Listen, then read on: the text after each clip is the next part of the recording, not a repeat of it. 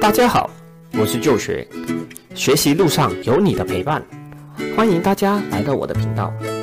这个频道主要分享一些理财知识与运动相关资讯。如果你喜欢这类型的内容，记得订阅、按赞、加分享，同时开启小铃铛。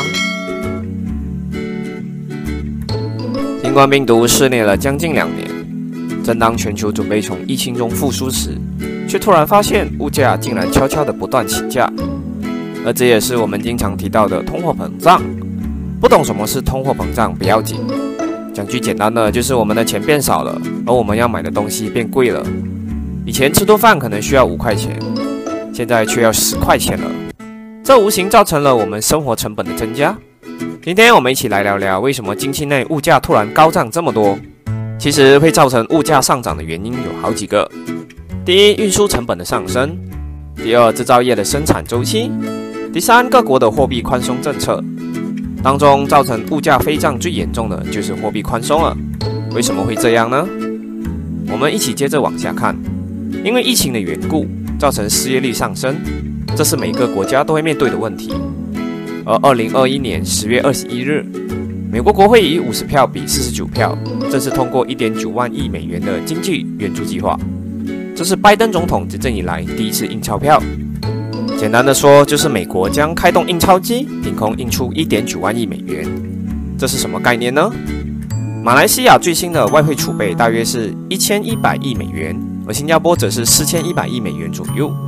所以，美国印一次钱等于新马两国几年下来的外汇总和。各个国家为了赚够这一点九万亿美元，无数工人在流水线上加班，无数珍贵的资源被低价卖出。流水线工人用劳力资源拼命的赚，也不知道到几时国家的外汇储备才有这些钱。而美国则是印钞机一开动，就将一点九万亿美元印了出来。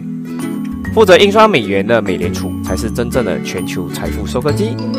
在于疫情期间，对于失业人士来说，拿到援助金是好的，可以解决燃眉之急。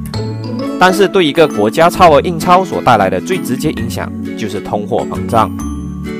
先前提到的通货膨胀就是物价上涨，钱变小了，人民收入看起来好像增加了，实际上是减少了。